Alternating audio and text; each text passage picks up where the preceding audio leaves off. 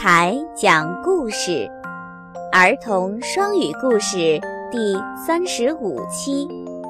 我的日常生活，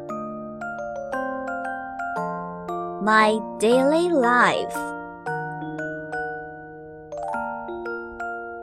Though my daily life is very boring, I try hard to adapt myself to it.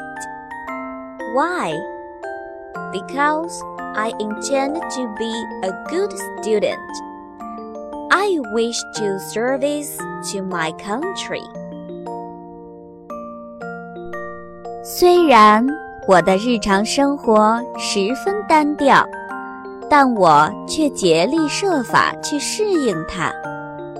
这是为什么？因为我打算做一个好学生，希望将来为国家服务。I get up at six o'clock every day. After I wash my face and brush my teeth, I begin to review my lessons. I go to school at seven o'clock.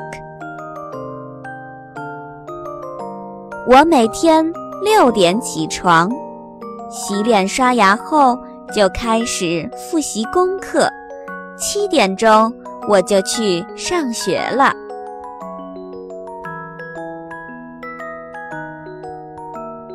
After school is over, I return home.